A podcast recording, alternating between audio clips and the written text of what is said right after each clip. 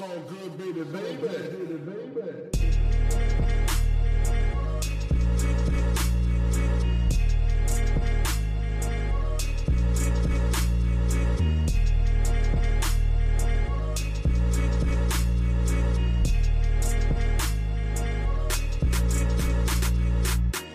Hallo zusammen, mein Name ist Jan Wehn und ihr hört eine neue Folge vom All Good Podcast. Für diese Ausgabe habe ich mich mit jemandem unterhalten, der zwar kein Rapper ist, der aber seit mehr als 20 Jahren ein regelmäßiger Begleiter der Szene ist. Die Rede ist von Gentleman. Mit ihm habe ich über sein Aufwachsen als Kind eines Pfarrers in Köln gesprochen. Wir reden über das Skaten auf der Domplatte, über seine ersten Kontakte zu Reggae und Dancehall. Es geht um seine ersten Jamaika-Besuche. Wir reden über Songs mit DCS, Freundeskreis oder Brooke Russell. Außerdem spreche ich mit ihm über erste Solo-Erfolge, Touren auf der ganzen Welt und natürlich auch über sein letztes Album Blaue Stunde, auf dem er zum ersten Mal auf Deutsch singt und unter anderem Songs mit Sido und Summer Jam gemacht hat. Wenn ihr Lust habt, den Podcast oder die redaktionelle Arbeit von All Good zu unterstützen, dann freuen wir uns darüber sehr. Ihr findet die entsprechenden Links unten in der Beschreibung. Jetzt aber erstmal viel Spaß mit der neuen Folge. Wie geht's dir? Ähm, mir geht's sehr gut gerade. Also ne, ich habe immer ein gutes Gefühl, wenn ich produktiv bin so. Und das bin ich gerade. Wir ähm, sind auf Forteventura nicht, weil wir verreisen wollten, sondern weil wir einfach hier einen Ort finden wollten, wo wir ähm, zusammen Musik machen und Ideen sammeln. Und das passiert gerade. Und deswegen bin ich guter Dinge. Ähm, und es ist auch sehr warm hier. So, ähm, wir haben einen guten View, können weit gucken. Das ist auch immer gut für Lyrics, so wenn man weit gucken kann und nicht irgendwie so eine Häuserwand vor sich hat. Ähm, so, das ist so wie man kann den Gedanken mal weiterführen. Doch, mir geht's ganz gut. Schön, das ist wirklich schön, wenn man das sagen kann, finde ich. Ähm, was ihr da gerade so treibt und wer überhaupt wir ist, darüber sprechen wir am Schluss nochmal. Aber bevor es darum geht, würde ich gerne erstmal ganz am Anfang beginnen, und zwar im Jahr 1974. Da bist du in Osnabrück geboren, ne? Ja, ich glaube schon. Ich kann mich ja nicht mehr dran erinnern. So, ne? Deine Eltern könnten dir auch irgendwas erzählen. So, du bist in Wesel geboren und da bist, dabei bist du eigentlich ein Atze. Ne? Also, ähm, ich habe auch an Osnabrück keine Erinnerung mehr. Ich weiß tatsächlich noch den Straßennamen, wo ich geboren wurde. Das ist der Lienischweg, aber sonst weiß ich von Osnabrück relativ wenig, weil ähm, als ich eins war, ähm, habe ich gesagt, ey, lass mal nach Köln ziehen. Und äh, deswegen, also ich bin 74 geboren und seit 75 lebe ich in Köln. Mhm. Ähm, und habe mit Osnabrück jetzt nicht so die emotionale Verbindung. Ähm, und das ging so, bis ich mein erstes Konzert da hatte. Und irgendwie hat sich das rumgesprochen, dass ich da geboren wurde und habe da mega viel Love gekriegt. Und dann war so, oh, hier sind meine Roots. Aber äh, ich kenne mich in Osnabrück nicht aus. So. Okay. Aber in Köln dafür umso mehr. Äh, du bist aufgewachsen mit zwei Geschwistern, ne? Genau. Ja, was sind so die ersten Erinnerungen an, an deine Kindheit, wo du sagst, da, da weiß ich dann Bescheid, wenn, wenn schon nicht über die Geburt? Ja, also ich finde so, das ist eh so ein interessanter Punkt, ne? Weil ähm, meine Tochter, die ist jetzt sechs so.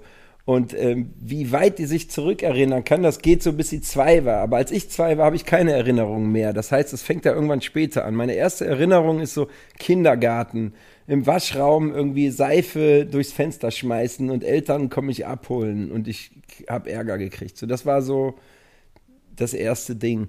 Ähm, auch die Grundschulklasse habe ich noch so im Kopf. Ich kenne sogar noch die Nachnamen teilweise so. Und ähm, ich finde das eh interessant, wenn man ähm, so von den ganzen früheren Schulkameraden noch die Nachnamen weiß. So Ralf Limburg, Udo Odenthal, weißt du, so das kennst du ja auch noch so. Und sogar Telefonnummern. Mhm. 316590 und so. Ist immer noch irgendwie gespeichert. So. Und, und, wir sind ja, im Grunde sind wir ja die letzte, also ich, ne, 74 geboren. Ich glaube, wir sind so die letzte ähm, analoge Schnittstelle. Also so, so von dieser Zeit ähm, Telefax, Telefonzelle, weißt du, vor der E-Mail und vorm Cellularphone. So. Das haben wir noch so mitgekriegt und da bin ich äh, ganz schön dankbar für. Wenn man das jetzt weiterführt, so mein Großvater, der ähm, hat mal irgendwann, der ist mit 96 gestorben, hat dann noch so zum Schluss den, Sa den Satz gesagt, so, oh, krass. Krass hat er nicht gesagt, aber oh, äh, vom Pferd zur E-Mail, ne? Das hat er so mitgekriegt. Und dieser Speed der Technology, von der wir ja alle so krass überrollt werden, so, ähm, das ist nochmal so ein ganz eigenes Thema. Aber bei mir war halt einfach ich kann mich noch an Telefonzellen und Telefax erinnern und Mhm. kein Internet und kein Cellularphone und so. Und wir haben auf dem Schulhof immer mit Murmeln gespielt und so. Also es klingt wie so aus einer anderen Zeit. Und äh, genau, und da fühle ich mich dann auch so, ja, gealtert, aber im positiven Sinne. Also ich, ne, wie, ich bin jetzt 46, will auch jetzt irgendwie nicht vier Jahre jünger sein. Es fühlt sich gesund an, so älter werden, die ersten grauen Barthaare und hoffentlich auch irgendwann gelassener zu werden und nicht gestresster. So. Aber ich, ich weiß genau, was du meinst. Als ich meinem Opa das erste Mal gezeigt habe, wie ich ein Foto von uns auf ein anderes Telefon sende, das hat er auch nicht verstanden mehr. Und ähm, wir nehmen ja heute auch viele technische Dinge einfach so hin. Ne? Also wie das jetzt genau funktioniert, weiß man nicht, aber es ist halt einfach da. Aber so ein bisschen so ein, so ein, so ein Staunen darüber, das, das habe ich tatsächlich oft gar nicht mehr, sondern es ist halt einfach so da und ich nehme das hin, das ist cool. Aber als ich das bei ihm damals gesehen habe, da dachte ich so, okay, vielleicht sollte man manchmal auch ein Stück, Stück oder einen Schritt zurücktreten und einfach so sich so ein bisschen Skepsis Ja. oder was auch immer bewahren oder einfach so ein Bewusstsein dafür, dass das auch mal anders war. Ja, auch das nachvollziehen wollen. Also guck mal, so, so eine Schallplatte, das ging noch so, ne? Da hast du eine Nadel und da sind Rillen und die Rillen machen Schwingungen und wenn die sich dann dreht, so dann kommt da halt ein Sound raus. Und dann kam die CD so und dann kam die Minidisc, weißt du? Also irgendwann hört es dann halt einfach auf und jetzt gibt es autonomes Fahren und so. Stimmt. und ähm, künstliche Intelligenz. So. Ähm, und wir haben das alles mitgekriegt, ne, in einem unfassbaren Speed. Und ähm, ja, jetzt sitzen wir hier und machen so Zoom-Calls irgendwie in einem Live-Chat und so. Und dann wird auch noch ist ein schon- Podcast raus. Ja, voll. Ja, aber ich bin nicht der Typ, der sagt so, früher war alles geiler, sondern irgendwie, es war einfach anders. Voll. Oder? Da können wir uns drauf einigen. Ja, das so. finde ich auch. Ähm, jetzt hast du gerade schon Schallplatten angesprochen, CDs, Minidisc und so weiter und so fort. Ähm, ab wann gab es denn bei euch zu Hause Musik? Oder was für eine Rolle hat Musik überhaupt für dich als Kind gespielt? Ähm, eine sehr große. Also meine Mom, die war sehr musikaffin und hatte ähm, so einen äh, so einen Philips-Plattenspieler, der so aussah wie so ein Koffer, den konnte man so aufklappen. Und ähm, ja, und das war sehr versatile, was sie so an, an Schallplatten hatte. Also von George Mustaki zu Black Föß zu Milva. Da war aber auch eine ACDC-Platte und auch eine Bob Marley-Platte. Und also wirklich ähm, jeden Abend saß meine Mom da irgendwie und ähm, hat einen Weißwein getrunken und Schallplatten gehört. So. Mein Dad, der war nicht so musikaffin, ne? also der Pastor in der Kirche, so dass ähm, der, auf die Frage so, was ist so in deine Mucke, so ja, ich finde so alles cool, das ist ja wack, so. Ja, aber ne, der, der, der hat irgendwie nie so einen, meine Mom war schon sehr versiert und da war auch viel Blues und Soul auch und so. Deswegen, also durch meine Mom ähm, habe ich schon sehr viel mitbekommen und ähm, irgendwann bin ich Skateboardfahrer geworden und so. Ähm, und ich finde auch immer interessant, wenn man Sachen zurückverfolgt. So, warum sitzt du jetzt da als Journalist und machst mit Gentleman ein Interview? Und da waren ja so verschiedene Stationen in deinem Leben. Und ne, an jeder Kreuzung war irgendwas, ähm, was dich zur nächsten Kreuzung geführt hat. Und ich habe das mal so weit zurückgeführt. Ich glaube, ich war so zehn oder elf. Und es lief der Film aus Amerika Skateboard Fieber. Der, der lief so im, im, ersten Fernsehen so. Und meine Mama hat gesagt, nee, der Junge muss ins Bett. Und mein Dad hat gesagt, lass den Jungen mal den Film gucken. Und wenn mein Vater mir nicht erlaubt hätte, diesen Film zu gucken, dann würden wir jetzt hier nicht sitzen und ich hätte keine Kinder und wäre auch nicht Gentleman der Reggae-Sänger. Weil durch den Skateboard-Film war ich so angefixt, dass ich mir nichts anderes mehr gewünscht habe, als ein Skateboard zu haben. So. Und dann kam irgendwann Weihnachten und ich habe dieses kleine Skateboard gekriegt und bin damit irgendwie auf die Domplatte in Köln gekommen und da habe ich Leute kennengelernt und habe da den Waldemar Fitzschulke kennengelernt. So ein Skateboarder, der schon in Jamaika war und der so Platten mitgebracht hat und Soundsystem-Tapes. So. Und durch ihn habe ich jemand anders kennengelernt. Und irgendwann habe ich meine Frau kennengelernt und jetzt haben wir so zwei Kinder, weißt du? So, ähm, aber diese Rückführung finde ich immer ganz interessant. Und bei mir fing es halt an mit dem Film Skateboard-Fieber. Ähm, da sprechen wir gleich noch ein bisschen genauer drüber, über die Domplattengang und so weiter Ja. und so fort. Ähm, aber weil du es gerade so kurz angedeutet hast, also ich kann dir zum Beispiel sagen, warum ich jetzt hier sitze und mit dir dieses Interview führe. Also zumindest, warum ich es mit dir führe, weil ähm, ich habe dich zum ersten Mal mitbekommen, natürlich eben auch auf der Freundeskreis-Single. Und für mich war damals sehr, sehr wichtig, ähm, dass dein Vater Pfarrer war. Weil meiner es auch war und oder immer noch ist, besser gesagt. Und ähm, das war halt irgendwie so. Keine Die hören ja nicht auf, ne? Genau, richtig. Und es war halt irgendwie so dieses, mhm. okay, da hat noch, noch ein anderer Mensch hat noch einen Vater, der diesen Beruf hat, weil ich kannte sonst tatsächlich, glaube ich, keinen Vater, der Pfarrer war und die, die, der Alltag von vielen meiner Freunde sah auch einfach ganz anders aus, so, weil die Eltern was anderes gearbeitet haben. Ja. Und deswegen konnte, also auch wenn ich nicht viel über dich damals wusste, konnte ich irgendwie so dazu relaten. Ähm, und deswegen vielleicht auch noch eine Anschlussfrage: so, wie präsent war denn bei euch zu Hause eigentlich so der Beruf deines Vaters? Wie erinnerst du das? Naja, das ähm, konnte ja nicht an einem vorbeigehen, ne? So, und die Kirche war halt in demselben Gebäude, wie auch unsere Wohnung war. Und auch wenn mein Vater, ähm, und da bin ich im Nachhinein auch sehr dankbar drüber, uns nie gepusht hat, so in die Kirche zu gehen ähm, oder you gotta dig the same thing that I dig. So, das war halt nie so seine Message. Und meine Mom war immer so ein bisschen rebelmäßig, so, die hat auch immer auch das ganze Frauenzölibat und so, die war der, stand der Kirche immer sehr kritisch gegenüber, obwohl sie auch sehr gläubig war und ist so.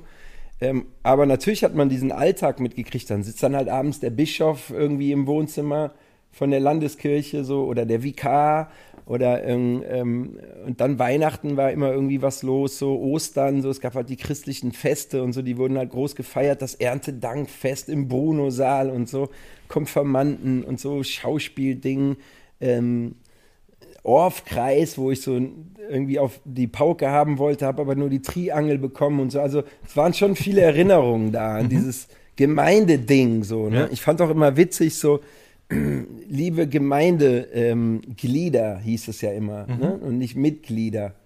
Das ist so, Gemeindeglieder, das klingt so nach Penis, so als, ähm, also sind doch Mitglieder. Ne? Und was mir auch immer früh aufgestoßen ist, ist so, immer, auch in der Bibel, immer aber so. Ne? Ja. Der Gott aber sprach. Und er aber sagte so. Und dieses aber war halt schon, ist mir sehr früh schon aufgestoßen. Mhm. Ähm, Ja, also ne, es gab sehr äh, schöne Momente, auch so die ganzen, äh, die, so diese Freizeiten nach Jüs und Norderney und so Maria Lahr und Fackelwanderung und großes Lagerfeuer machen und einer hatte eine Klampfe und wir haben gesungen, Herr, deine Liebe ist wie Gras und Ufer und so. Das war schon mhm, ganz mhm. nice. So. Aber irgendwann hat es halt aufgehört für mich so. Ne? Ja. Also ich habe einen tierischen Respekt, wenn Menschen in ihrer Gemeinde, in ihrer Kirche ähm, Vibes finden und eine Kraft finden. Aber für mich war so, ich habe Gott woanders gefunden. Mhm. Ist ja auch mein Recht so, ne? Ja, absolut. Ähm, äh, bei uns war Wie es bei dir? Ja, es war ganz ähnlich. Also mein Vater, also es war die, die Kirche, die Gemeinde, die Gemeindeglieder, so, das war alles sehr, sehr präsent bei uns zu Hause. Ähm, also durch, weiß ich nicht, Kreise, in denen man sich getroffen hat und natürlich auch durch diese Regelmäßigkeit, jeden Samstag wird die Predigt geschrieben, jeden Sonntag wird sie gehalten und danach ist man noch im Gemeindehaus und redet mit den Menschen, die im Gottesdienst waren. Und wie du auch sagst, ne, Weihnachten immer riesengroß ähm, gefeiert. Es hat einfach eine sehr große Bedeutung mit viel Vorlauf und Vorbereitung, Ostern, Erntedank und so weiter. Ähm, aber, aber hast, aber hast du es hinterfragt so?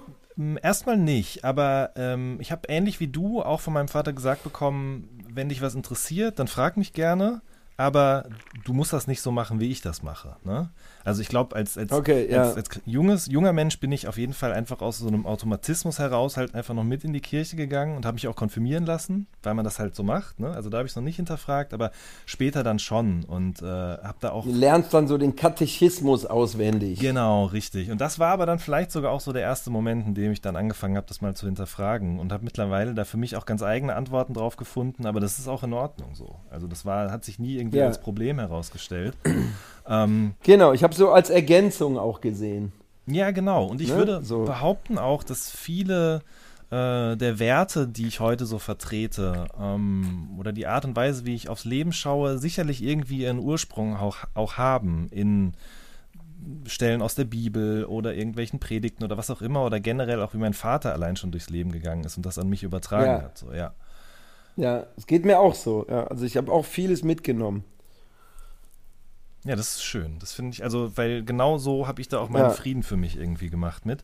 Ähm, Aber ich habe dann so ein bisschen schmunzeln müssen auch, weil natürlich habe ich mir auch Interviews angeguckt jetzt im Vorhinein. Du hast gerade schon gesagt, äh, im Kindergarten das erste Mal kam der Anruf nach Hause und du bist dann nachher auch von ein paar Schulen geflogen. Ähm, dieses Rebellieren, was, was glaubst du, womit hat es zu tun? Hat es auch damit zu tun mit dem Rebellieren gegen das Elternhaus und alles, was da so passiert ist? Oder war das einfach so ein generell so ein, so ein jugendlichen Ding? Was glaubst du? Ja, also ich glaube, die, ähm, die Heftigkeit des Rebellierens ist dann nachher ähm, eine Kombination aus verschiedenen Dingen. So, ne? Also jeder muss ja gegen die Eltern rebellieren. Das ist ja irgendwie, glaube ich, oder, oder wenn das nicht so wäre, wäre es ziemlich unnatürlich. Mhm. So. Ähm, wie war die Frage nochmal? Ähm, ja, was, was du glaubst, woher das rührt, dass du so aufbegehrt äh, hast gegen deine Eltern. Ach so, ja. Also, also ich fand es einfach irgendwann arschlangweilig so. Mhm. Und auch sehr reduziert. Ähm,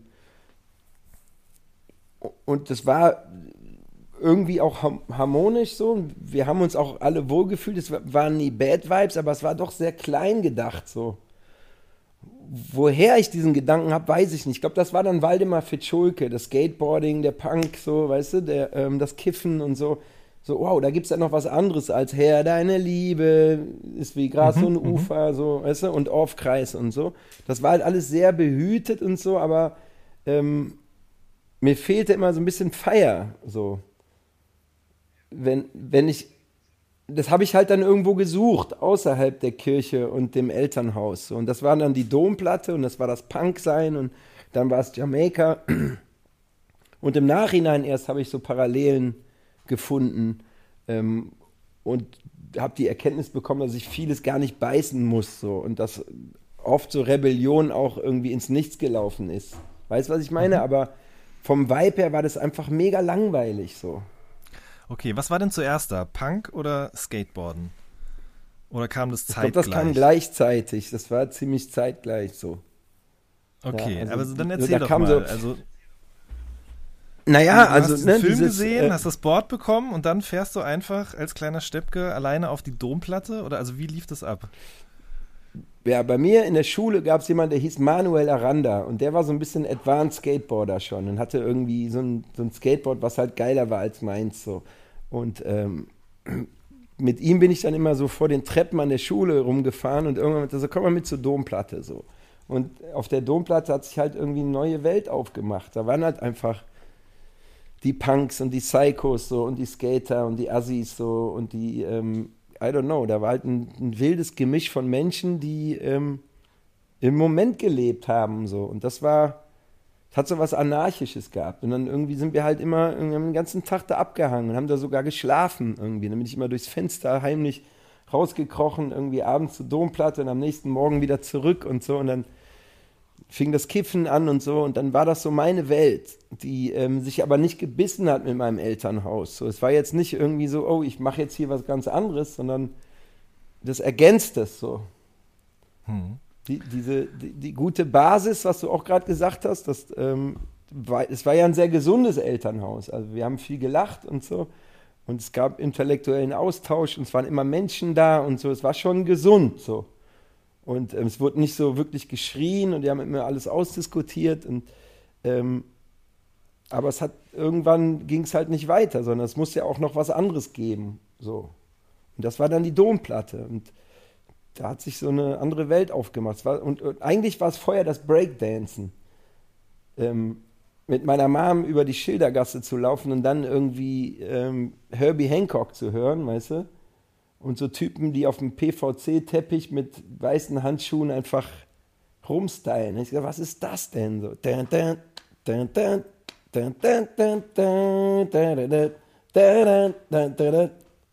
Genau, das Elternhaus war ja nichts Schlechtes, so, aber es war ein bisschen reduziert. Und dann kam Breakdance und Skateboarding und das ähm, war der erste Ausbruch. So. Das erste, das ist jetzt meine Welt. Vorher war immer so Kirche und Konfirmandenausflüge und so. Und mit diesem Board, mit dem Brett und mit den Leuten, also mit den Leuten tut sich eine ganz andere Welt auf und mit diesem Brett hat man auch eine neue Art von Freiheit irgendwie. Also es war bei mir auch so, ne? Ich habe, äh, ich bin in Hagen groß geworden in Nordrhein-Westfalen und mit diesem Board unter den Füßen oder auch unterm Arm ist man dann halt in andere Städte gefahren mit dem Zug und hat halt irgendwie Ja, das genau. erste Mal so, so alles kennengelernt, was um einen rum war. Und ich weiß auch noch, wie ich das erste Mal im Skaters Palace stand Du bist da krass, du bist Pastorensohn und bist gebordet so. Und Skaters Palace und Münster Monster Mastership und sowas ist ja, da haben wir ja viele Parallelen so. Ja. Ja, auf jeden Fall. Das ähm, ist so ein bisschen auch eben das, was du vorhin sagtest, so, ne? Was ist da passiert, dass wir jetzt hier sitzen? Und ich glaube, das sind halt irgendwie auch diese Dinge einfach, ne? Ähm, aber ich weiß auch noch, wie ich vorm Skaters Palace stand und nicht reingegangen bin, weil ich so einen Schiss hatte vor den anderen Leuten, die da gefahren sind. Weil Skaten ist ja auch immer so, ein, so eine Ja. Demonstration von Können, von Skills und äh, das hat lange Und dann bist du gedauert, der man sich Neue. getraut hat. Genau. Ja. Ja. Ähm, so, dann erzähl doch mal, wen hast du da so auf der Domplatte kennengelernt? Du hast gerade eben schon gesagt, Waldemar, aber ähm, Ingo zum Beispiel auch, Mr. Brown, Vlado oder war Vlado Waldemir, Waldemar? Ja, Flado war Waldemar Fitschulke. Der hatte, war so der erste Typ, der irgendwie nach Jamaika geflogen ist und Singles mitgebracht hat und das Ding halt krass gedickt hat und dann ein Soundsystem ähm, aufgebaut hat unter seinem Dach so. Ähm, und dann kam relativ schnell auch Ingo dazu, der ähm, auch Skater war, aber eher so Rollerskater und durch Ingo ähm, kam das Dancehall-Ding nochmal auf, auf ein anderes Level. Wir sind dann zusammen nach Jamaika geflogen und haben ganz viele Singles gekauft und waren dann wieder in Köln und haben immer unter der Südbrücke ähm, die ersten Partys gemacht, wo wir, Ingo hatte damals einen VW-Bus ähm, und wir haben eine PA gemietet, ähm, beziehungsweise hatten dann irgendwann unsere eigene und haben immer einen Generator gemietet so und haben einfach den Jamaika rumgetrunken und unsere neuen Platten gespielt und haben eine geile Zeit gehabt und waren so zehn Leute und irgendwann wurden das immer mehr so. Und manchmal gingen die Sessions so zwei, drei Stunden, bis die Bullen kamen.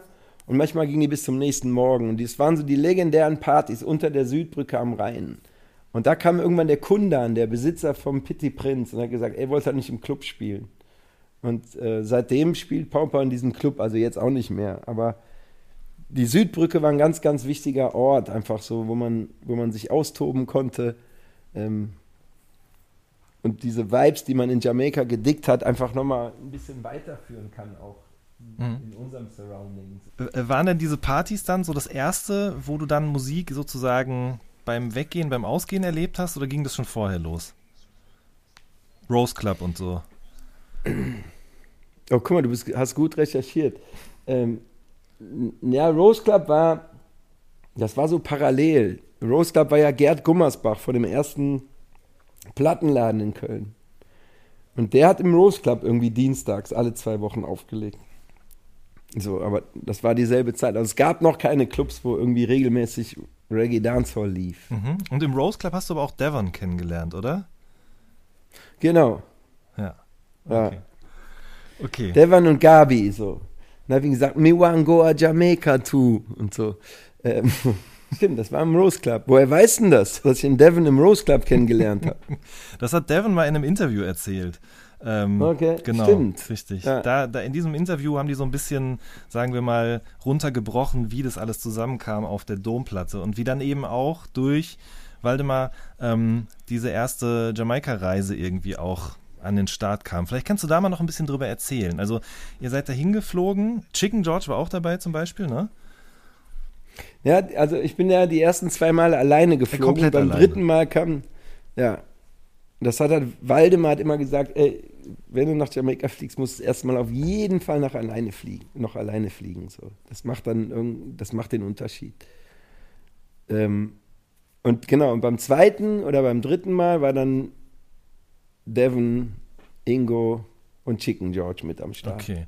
Dann erzähl aber doch vielleicht erstmal noch, was hat überhaupt dafür gesorgt, dass du gesagt hast, ich fliege da jetzt hin?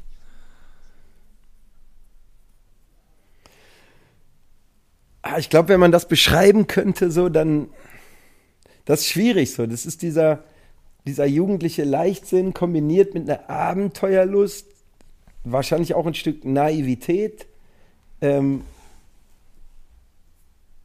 Und immer schon noch diesen Drive gespürt zu haben, so warte mal, wenn ich hier mal komplett rausbreche, so dann passiert irgendwas so. Also Waldemar war auf jeden Fall die Inspiration für diesen ersten Trip. Und der war auch derjenige, der gesagt hat, nein, Mann, wir fahren doch nicht zusammen in so, ich habe da eine Family und die wohnt in Fostig, das sind zweieinhalb Stunden von Montego Bay, du landest da und sagst dem Taxifahrer, da musst du hinfahren und dann sagst du so, I'm a friend from Flado, so und dann bist du Irie. Und so habe hab ich es halt gemacht, weißt du?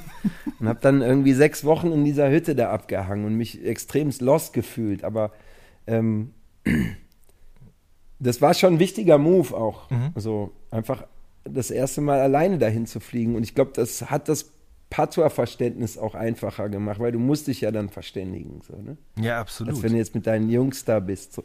Mhm. Äh, du hast dann bei so einer Bauernfamilie gewohnt, ne? Genau, bei Bullmann. Was ging denn dann da so den, den Namen, ganzen Tag?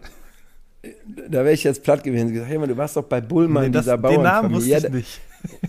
Na, da ging halt, da ging halt nichts so. Also schon irgendwie viel. Oder das, was wir aus unserer westlichen Perspektive als nichts bezeichnen. Jetzt könnte man auch sagen, aus dem spirituellen View raus, so, da ging eigentlich alles so. Ähm, du stehst mit dem Hahn morgens auf, gehst runter und holst an diesem Kran, der einen Kilometer weg ist, das Wasser.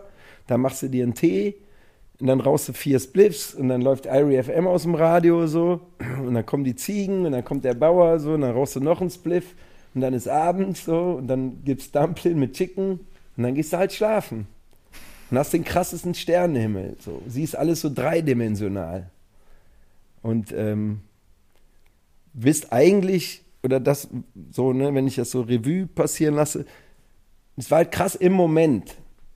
So dieser, ne, dieser Trip, wo du einfach, weil du die ganze Zeit wach sein musst, du bist halt wirklich im Moment. So, du denkst nicht an morgen und auch nicht an gestern. So, und, und das ist das, was, was sich im, End, im Endeffekt lebendig anfühlt, wenn man im Moment ist, so, ne? weil das einfach so, so viel passiert, so viel Energien irgendwie da sind.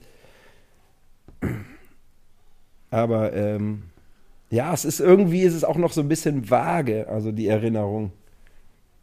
Die ist vom Gefühl, ist sie noch da, aber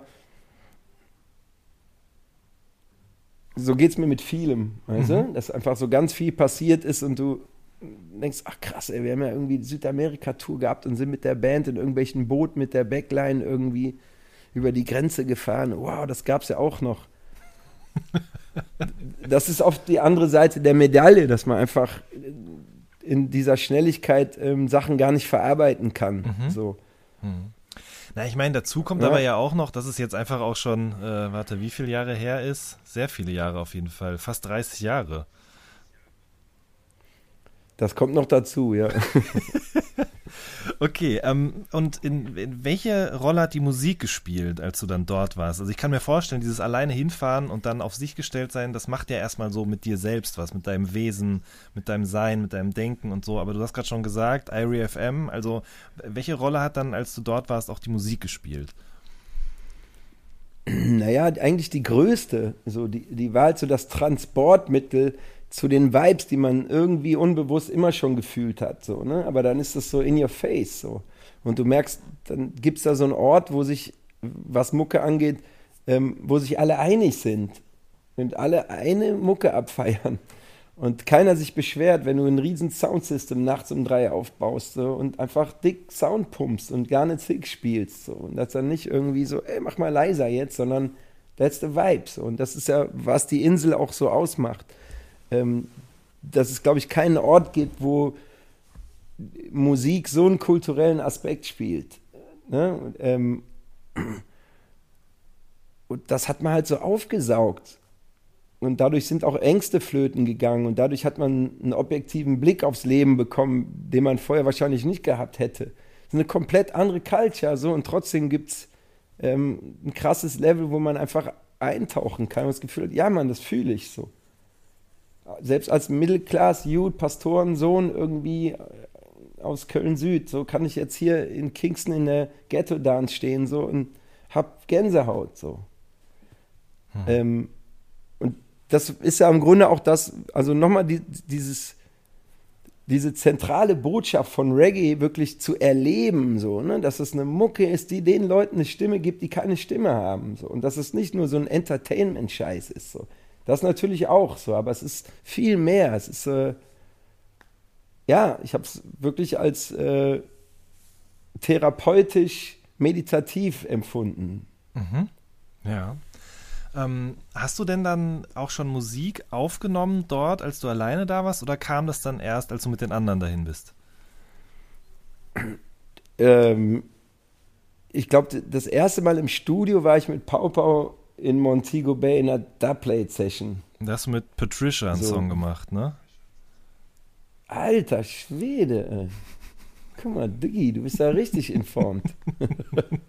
Ja, erzähl Und mal. das Krasse war halt bei dieser Dubplate-Session, naja, also damals war das noch so, dass ähm, da gab es halt so ein Gerät, wo das Dubplate direkt gegossen wurde. Ne? Du hast halt so eine Mattscheibe Vinyl und dann wird das direkt eingeritzt. So. Das heißt, du hast nur einen Take. Und die, ein so eine Scheibe, da passen halt zwei Dubplates drauf, so, die hat halt irgendwie ein paar Euro gekostet. Und dann ist halt dieser Druck da, so, ey, sing das mal gut ein, weil, ne, wenn das nicht sofort der Take ist, irgendwie das hat so einen ganz eigenen Spark gehabt. Ne, heute kannst du irgendwie auf 100.000 Spuren aufnehmen und nochmal und nochmal. Und damals war so, you got one chance in your life. So. Mhm. Ähm, ja, das war ein Studium und Zigo Bennis war sehr gangstermäßig so. Und ich weiß noch, äh, ähm, da kamen so zwei Artists, so Ingo und Devon und meinten, nee, oder war Devon dabei? Ich glaube, nee. Die kamen halt zu Ingo und meinten so, pass auf, we wanna do a dubplate for you. Und Ingo so, nee, ich habe keinen Bock. Und dann haben sie so ein Messer rausgeholt, so, yo, you better do a dubplate. Und so. Nee, dann so, okay, dann lass Dubplate aufnehmen. Okay. Weißt du? Also, ich habe auch schon mal so Produzenten in Jamaika getroffen, jetzt, Gentleman, you have to voice a song for me. Und dann so, no, no, no, man, I feel it. Und dann so, so die Knarre blitzen lassen und dann so, yo, you have to voice it. Und dann so, okay, ready. Ähm, okay, also das Dubplate-Ding, das war das eine, aber ihr wart da auch bei so einer Talentshow, ne? Also äh, Ingo hat das in diesem Interview erzählt, äh, dass äh, er da mit Chicken George hin ist, du aber schon am Pennen warst oder so und dann haben sie dich nochmal geweckt und du bist dann auch mit da raus und das war super wichtig irgendwie. Ja, da gibt es noch so ein, äh, ich glaube, so ein Tape-Mitschnitt von. Und das war in, wo war denn das? In Montego Bay, in Flanker war das, so hieß der Ort. Genau, und die Jungs meinten so, ja, wir gehen jetzt auf diese Dance und ich war halt so durch und habe gesagt so, nee, ich schlafe jetzt. Und dann irgendwie war es, glaube ich, so drei Uhr nachts, als Ingo so gerüttelt hat an mir, meinte, ey, du musst aufstehen. Chicken George hat da gerade gesungen, da ist mega Abriss, wenn du da jetzt zwei Songs performst, ist richtig over, so. Und habe mich dann aufgerafft rafft und bin dahin und ja, es war so ein einschneidendes Erlebnis, wo ich auch nachher dankbar war, dass Ingo gesagt hat, ey, komm mal jetzt dahin. Mm, Okay, also das, du hast es halt eben nicht nur so konsumiert, sondern selbst auch dort praktiziert. Also ich kann mir schon auf jeden Fall vorstellen, dass das sehr viel mit einem macht, wenn man dann wieder zurück in Deutschland ist. Also ihr habt dann diese Energy, würde ich jetzt mal behaupten, irgendwie auch mitgenommen, dann nachdem ihr da, im, da, nachdem ihr da wart, ja? Ja, also ich glaube, das ist was, was man da nicht abstreifen kann. Vor allen Dingen, wenn man noch so ein bisschen jugendlich naiv unterwegs ist und dann in, in so ein Land kommt, wo es inputmäßig und musically halt so krass brodelt, so und kommst dann nach Deutschland und bist immer noch in diesen Vibes, so und dich Leute wirklich bremsen müssen und sagen, warte mal, hier ist alles ein bisschen anders. ja, aber das war schon so der Auslöser, ganz klar. Also die Jamaica-Trips, ich glaube für Ingo und die ganze Popo-Crew eben auch, so das ähm, weiterzuführen und, und die Liebe, die wir dazu empfunden haben, auch irgendwie in Deutschland zu spreaden. Hm. Und, und wie wurde es denn hier dann aufgenommen? Also ging das dann auch zu der Zeit gerade so los, dass man sich dafür hier mehr interessiert hat?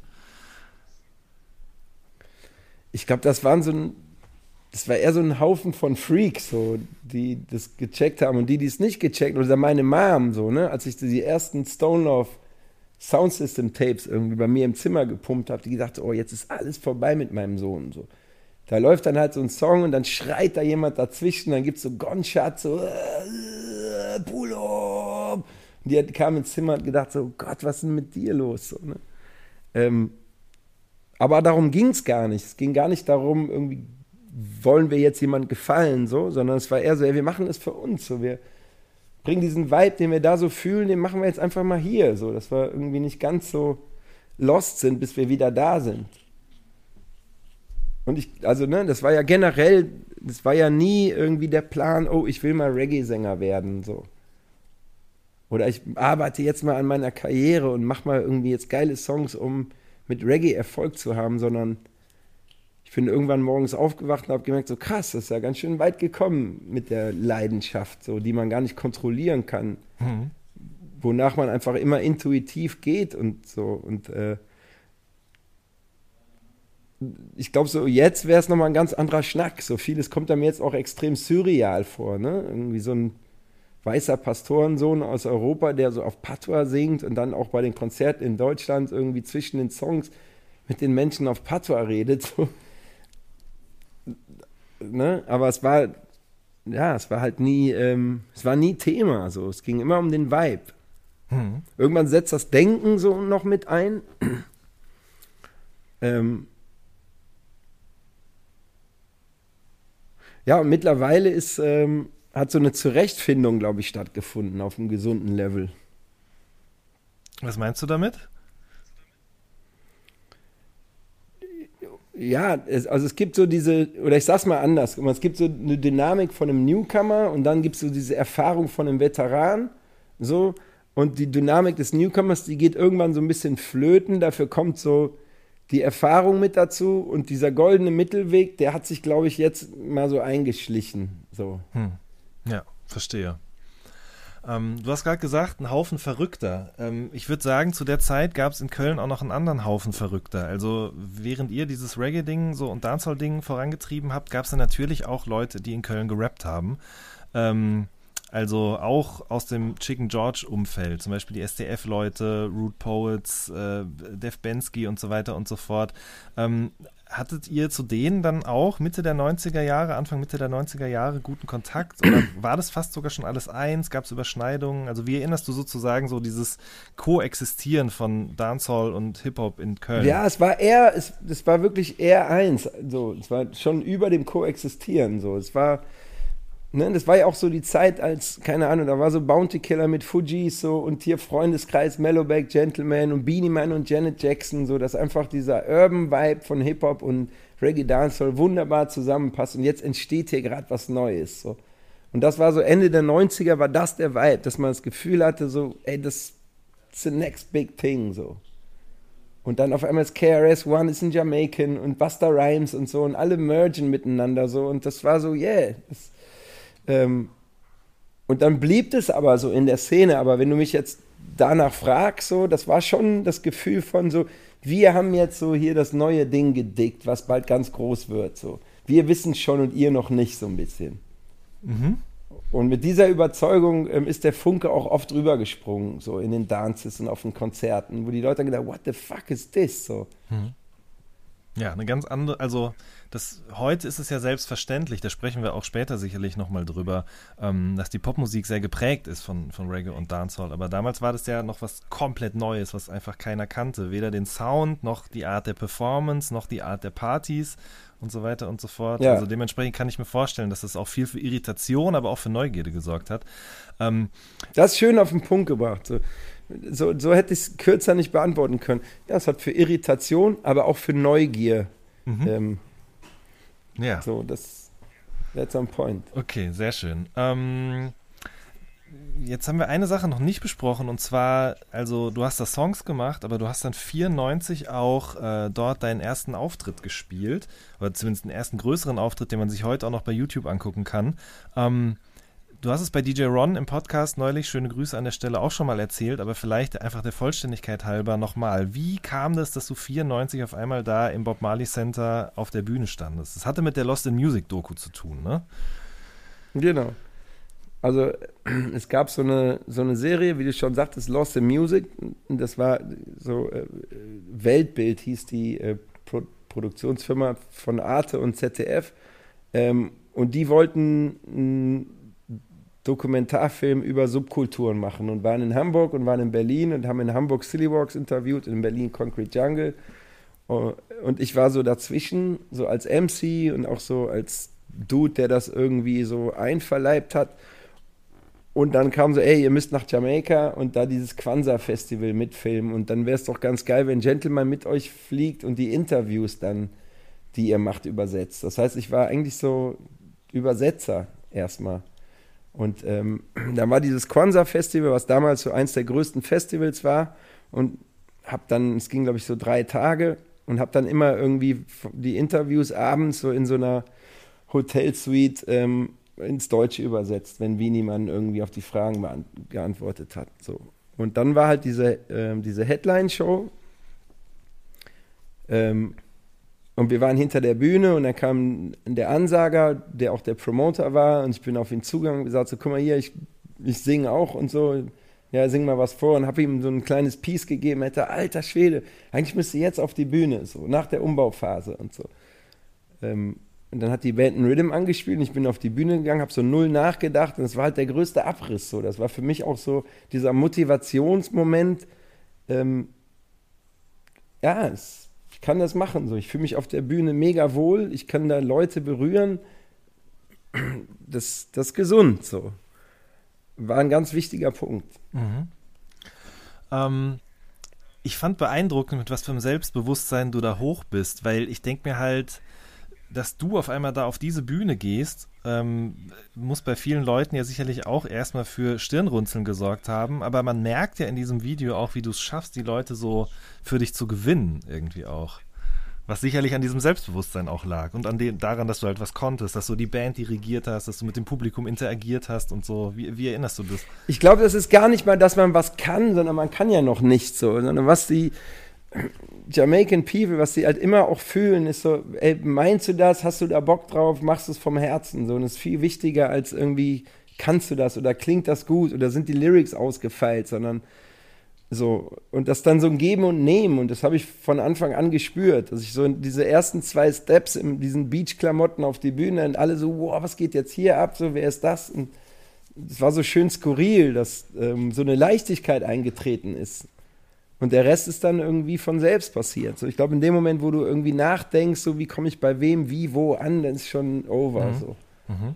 Und das habe ich früh geschnallt. So, das ist, äh, das kann man manchmal nicht abstellen, aber das ist schon eine Richtlinie. So. Mhm. Okay, also aber da, du hast gerade selber gesagt, das war ein sehr, sehr wichtiger Moment. Ähm, für alles, was danach kam. Du bist dann wieder zurück, hast Platten gemacht oder hast sie auch dort gemacht und eben veröffentlicht, so erste Singles äh, Hypocrites and Parasites zum Beispiel, ne? Ähm, und dann aber bist du 96 auch auf dem Beginner-Album gewesen, Flashnism.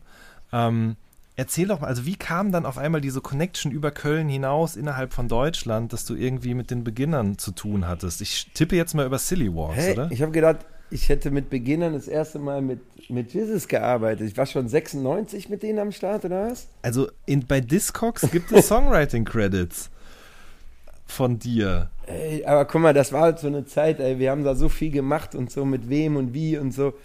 Ähm, ja, ich weiß es gerade ehrlich gesagt nicht. Jetzt, äh, wisst, was sagt man? Du, du erwischt mich auf dem kalten Fuß, ne? Wie ist das Sprichwort? Doch, ich glaube, auf falschen Fuß, oder?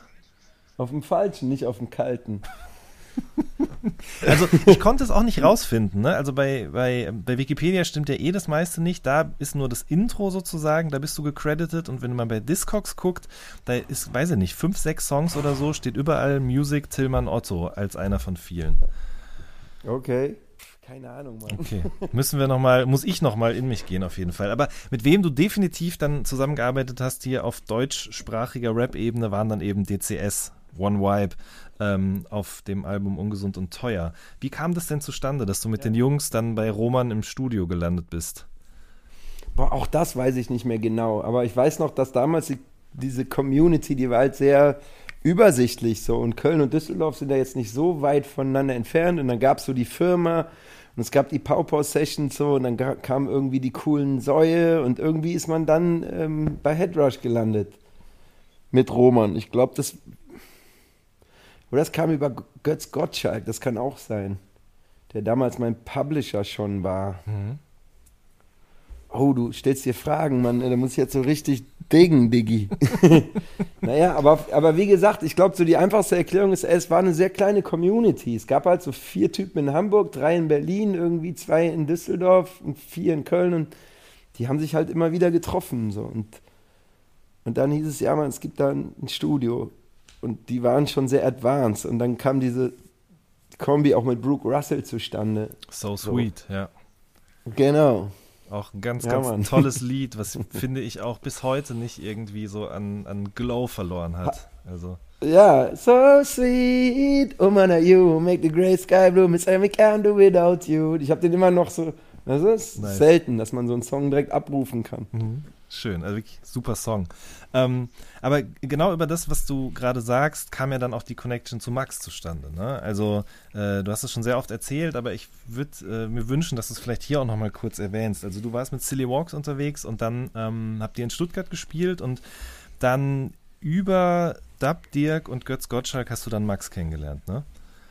Ja, wir waren halt bei Dub Dirk so, da haben wir immer gepennt, wenn irgendwie in Stuttgart in der Radiobar eine Session war. Und dann war halt diese Session mit Silly und ähm, Max und Seku waren auch da an diesem Abend und da haben wir beide in der WG gepennt. Und er fand das geil, was ich so auf die B-Seiten gemacht habe. Und dann haben wir in der WG halt geschnackt. So. Und dann meinte er, guck mal, wir sind morgen im Studio, komm doch mal vorbei, wenn du Bock hast. Und dann war so für mich so, boah, ich war halt so im Arsch, weil ich habe so viel getrunken und hat so richtig, ging gar nicht, so mit Kotzen und so. Und dann hat Silly gesagt, ey, das ist jetzt eine Chance, so lass mal da ins Studio fahren. Ich habe gesagt, so, boah, nee, echt nicht, lass das morgen machen. Und so, morgen ist vielleicht vorbei und so. Ähm, genau, und dann sind wir in dieses Studio von Philipp Kaiser gefahren. Und ähm, ja, und da war, äh, Tyron hat seinen Verse gemacht und Seko und Max auch. Und dann hat so eine Lady eine Hookline gemacht und Max meinte, ja, die Hookline, hast du nicht noch eine Idee für die Hookline? Und habe mich so schlecht gefühlt, weil die Lady noch im Raum war und habe dann eben, what am I, du fist up, you und alle so, yay! Und dann ist halt die Lady so, ah, ne, es war halt so mies. Mhm, mhm. Competition. ähm, ja, und also, und dann war irgendwie, wir haben halt gedacht, okay, also für mich war das okay, ist jetzt so eine Session hier im Studio. Und drei Wochen später irgendwie wird das Ding released und dann geht das so auf 13 Charts in die Popcharts ein. Ähm, und dann hieß es so, wir drehen dazu ein Video in Ghana so und danach gehen wir so auf Tour und das war für mich so der Entry. So Tabula Rasa war mein Sprungbrett, so, um ähm, aus diesem Underground, Südbrücke, wir mieten uns eine PA und holen Generator, bis die Bullen kommen. Da sind wir halt dann so ein bisschen rausgekommen und dann wurde es halt groß so. Mhm. Zwei Fragen noch dazu. Dann war halt Rock am Ring und so, weißt du? Ja, genau, ja, da kommen wir gleich drauf. Aber zwei Fragen noch dazu. Das eine war, du hast mir auch schon mal diese Story mit dem Cover erzählt.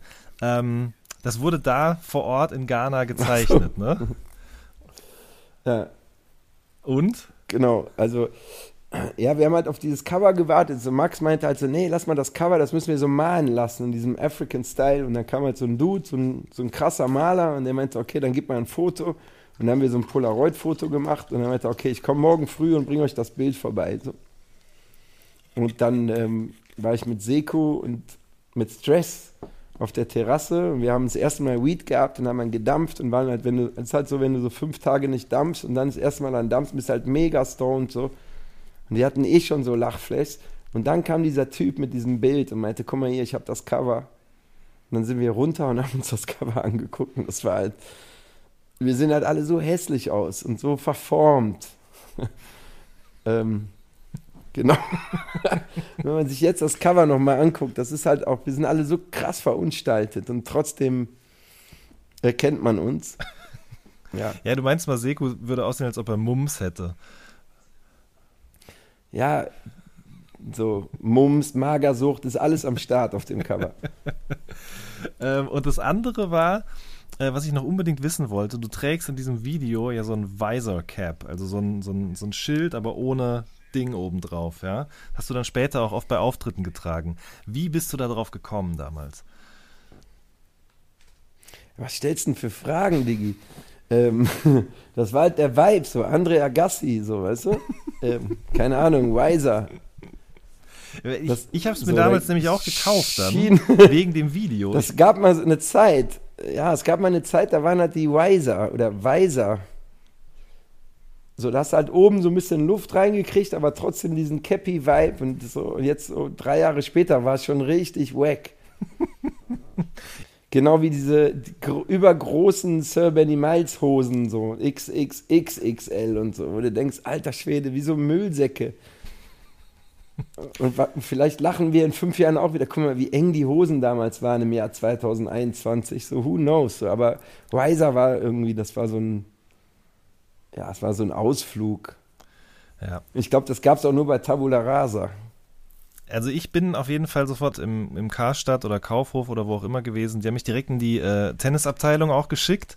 Und da habe ich das dann und kaufen hast können. den Weiser geholt. Ja, ja, auf jeden Fall. Okay.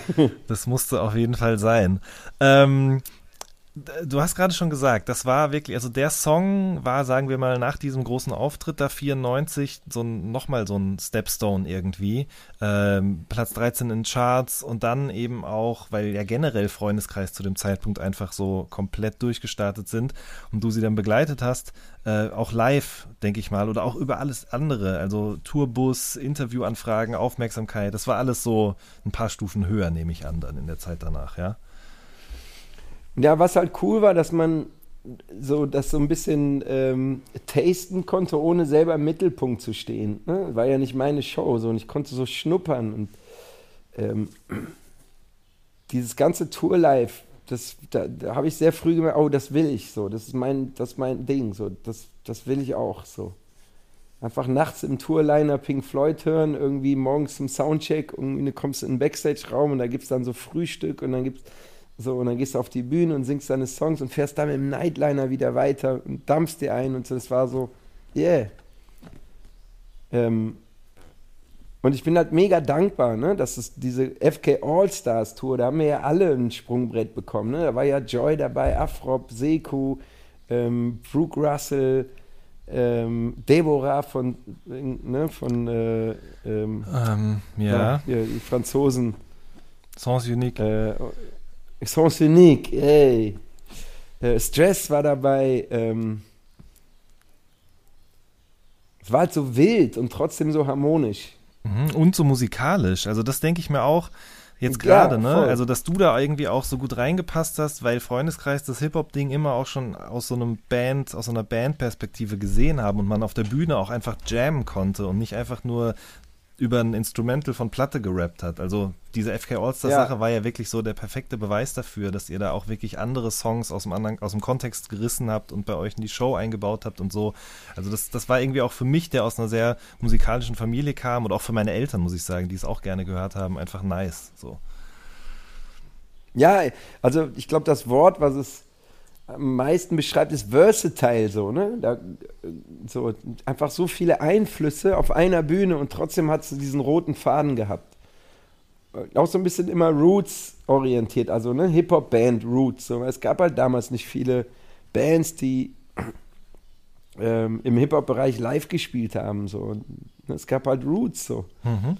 Und das war immer auch immer die Inspiration von Max, er gesagt hat, ey, das ist das Level so und das ja. Ähm, jetzt überlege ich gerade, was wollte ich als nächstes fragen? Ähm, ach so, genau, richtig. Wir, wir, haben vorhin schon kurz darüber gesprochen, dass so Ende der 90er dann irgendwann dieses Reggae-Dancehall-Ding irgendwie massenkompatibler wurde. Glaubst du, dass neben Tabula Rasa und deinem Feature da drauf vielleicht auch Halte ich an deiner Liebe fest da einen Teil zu beigetragen hat in der Wahrnehmung in Deutschland? Du hast ja auch Backing-Vocals auf dem Song gesungen, ne? Ich glaube generell, das, was Frank Sinatra auch immer gesagt hat, so it's not about the song, it's about the artist. So. Mhm. Und es geht auch immer in, um so ein Momentum. Und wenn so ein Song irgendwie ein Momentum aufgreift, und es ist völlig egal, was ist das jetzt für ein Sound und wie ist der einzuordnen. Das ist immer so eine Diskussion, auf die ich mich immer ungern einlasse. Mhm. Auch dieses Schubladending, ist das jetzt Reggae, ist das Roots, ist das Dancehall oder ist das Hip-Hop oder warum ist das so? Am Ende geht es, glaube ich, immer um um ein Momentum, ähm, was man entweder musikalisch manifestieren kann oder nicht. Und Freundeskreis hat halt ein Momentum manifestiert. Die, das stand für irgendwas. So der ganze Vibe, ähm, den FK All-Stars irgendwie auch mit Esperanto ähm, 99, 2000, das war halt das Ding so. Ja. Und ähm, das war auch das Ding auf deinem Album Trodden On, ähm, das du dann bei 4Music rausgebracht hast. D durch diese ganze F äh, Freundeskreis-Sache kam ja dann eben auch der Deal mit 4 zustande. Ne? Und ähm, ist es so, dass Smudo damals gesagt hat äh, zu dir, ob du nicht vielleicht auf Deutsch singen möchtest oder ob du das mal überlegen Ja. magst? Okay. Ja. Ist keine Legende, das stimmt. Aber du hast direkt Also- Nein gesagt. Ja. Mhm. Es war damals kein Thema so, ne? Damals war es ja auch noch so, dass äh, das meiste, was so im Radio oder in den Charts lief, das war halt englischsprachig in Deutschland. Und ähm, dann gab es so Freundeskreis und es gab 3P und es gab die Fanta 4. Ähm, und dann gab es halt einen Udo und einen Herbert und so, ne? Aber das meiste war halt irgendwie Backstreet Boys oder ähm, Bounty Killer und No Doubt oder Fujis und Bounty Killer oder das war halt das Ding. Ähm, ich habe es halt null gefühlt. Es war halt für mich so, ich fühle mich da wohl mit dem, was ich mache. Und hatte halt schon das Quansa-Ding hinter mir und auch diesen, oder diese Vorstellung, warte mal, das, da kann man ja international touren mit.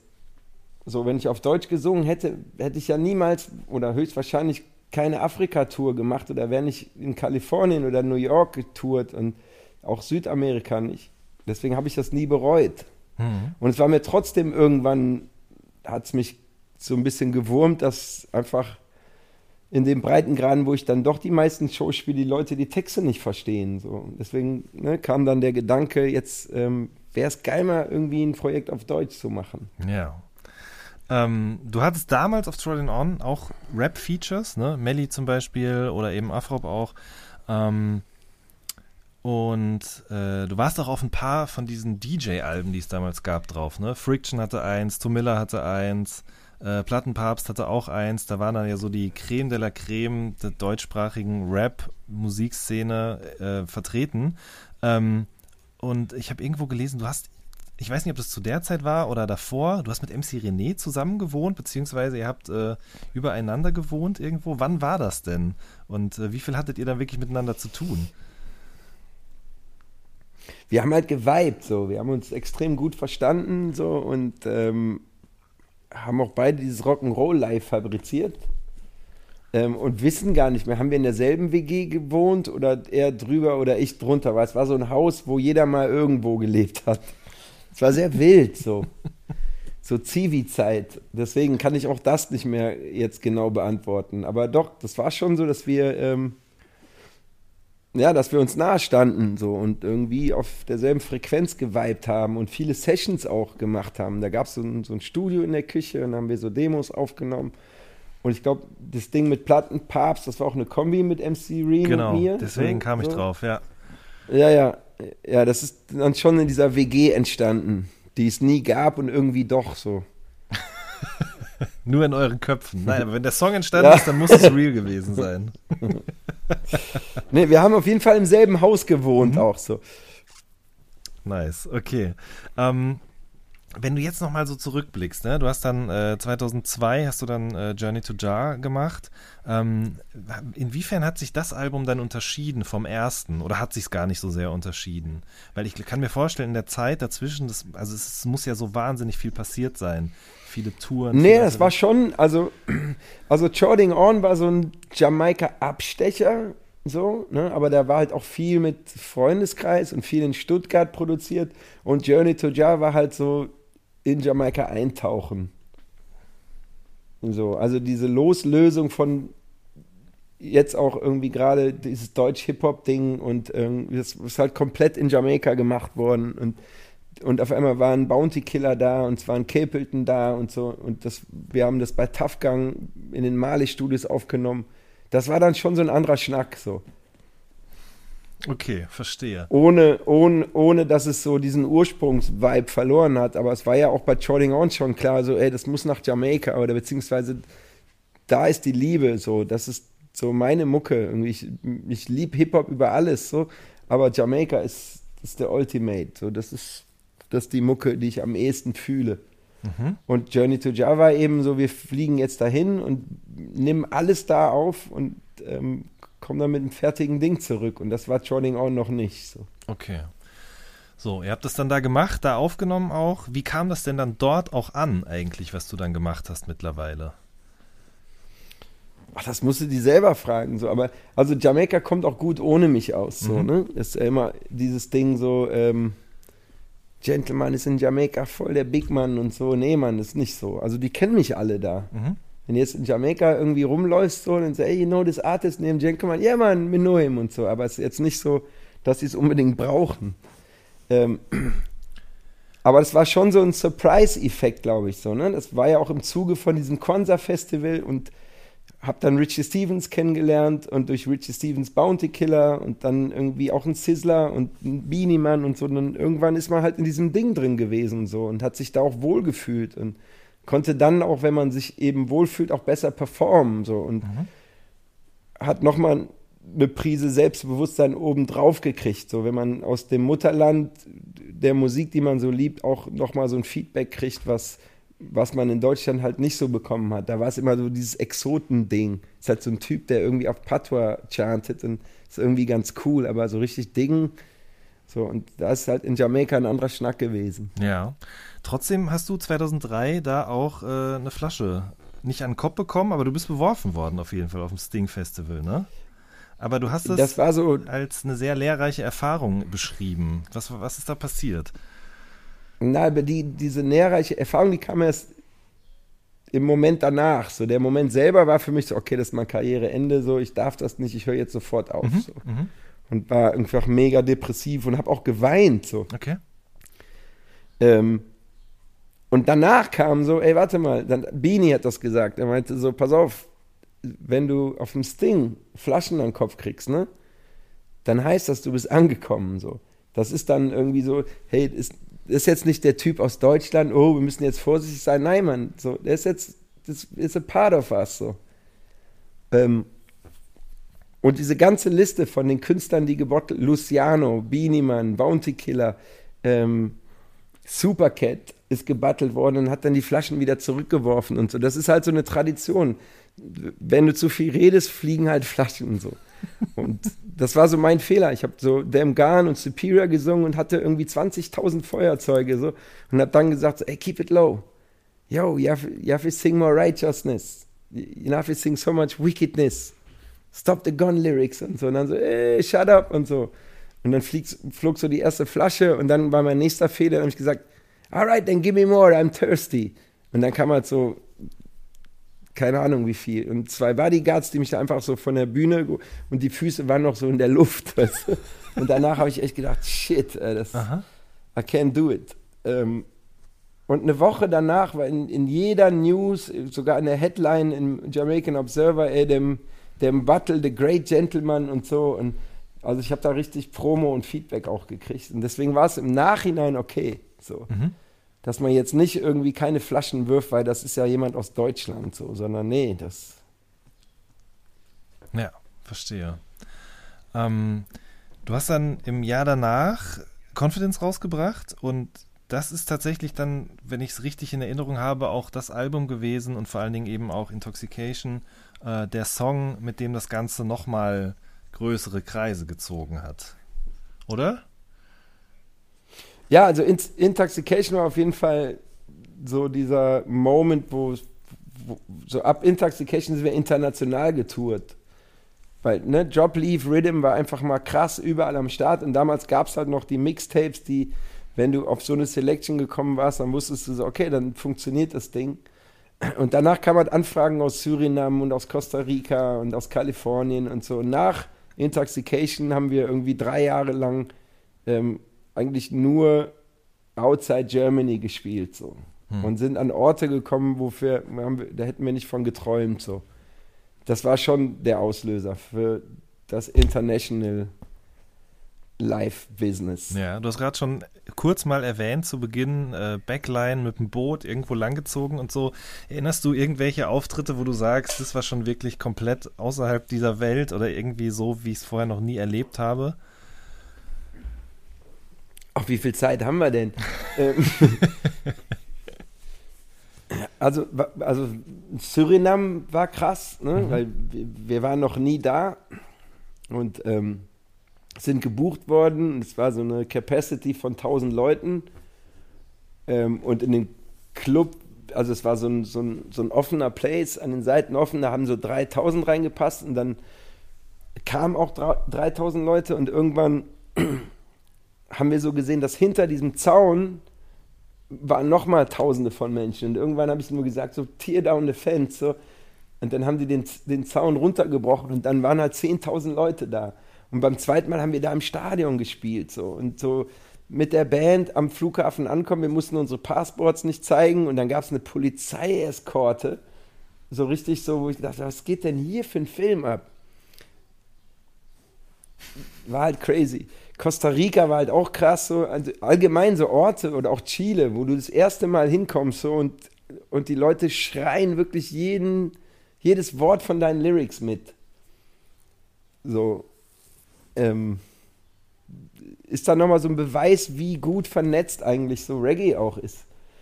Ob das die Surfer sind oder die Root Boys oder die Ghetto Youths, so, weißt du, es ist einfach eine Mucke, die vielleicht nicht so im Radio und in den Charts läuft, aber ähm, im Live-Business schon sehr, sehr vernetzt ist. So. Mhm. Und das war unser Fuß ins Business, so. der, der war Intoxication.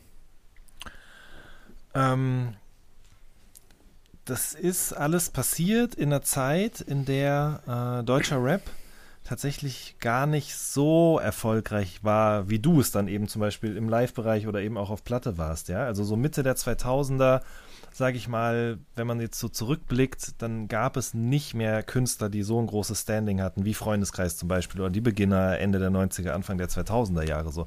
Ähm, als jemand, der immer wieder Kontakt hatte zu dieser Musik, wie hast du das denn so, so wahrgenommen? Hast du das, dich überhaupt damit beschäftigt oder? mit, ähm, mit der Frage, was passiert denn hier gerade mit Hip-Hop? Genau, richtig, weil ja auch so ein bisschen so ein Switch stattgefunden Nee, beschäftigt, hat beschäftigt habe ich mich nicht damit. So, ich habe es halt schon wahrgenommen. So, ähm, da wir waren halt auch in unserem Film, weißt du, deswegen war das so, okay, wow, Hip-Hop ist da irgendwie ganz schön abgeflacht, so.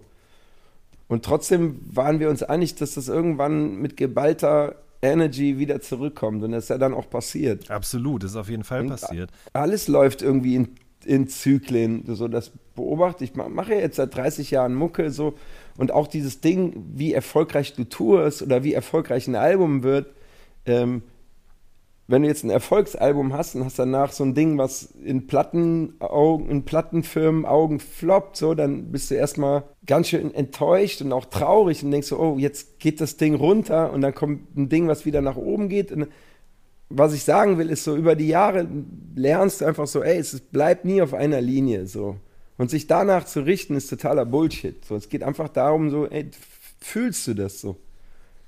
Und ähm, auf deine Frage, ähm, um, um, darauf zurückzukommen, ja, das ist schon allen, glaube ich, so bewusst gewesen, oh, das, da passiert ja relativ wenig jetzt so.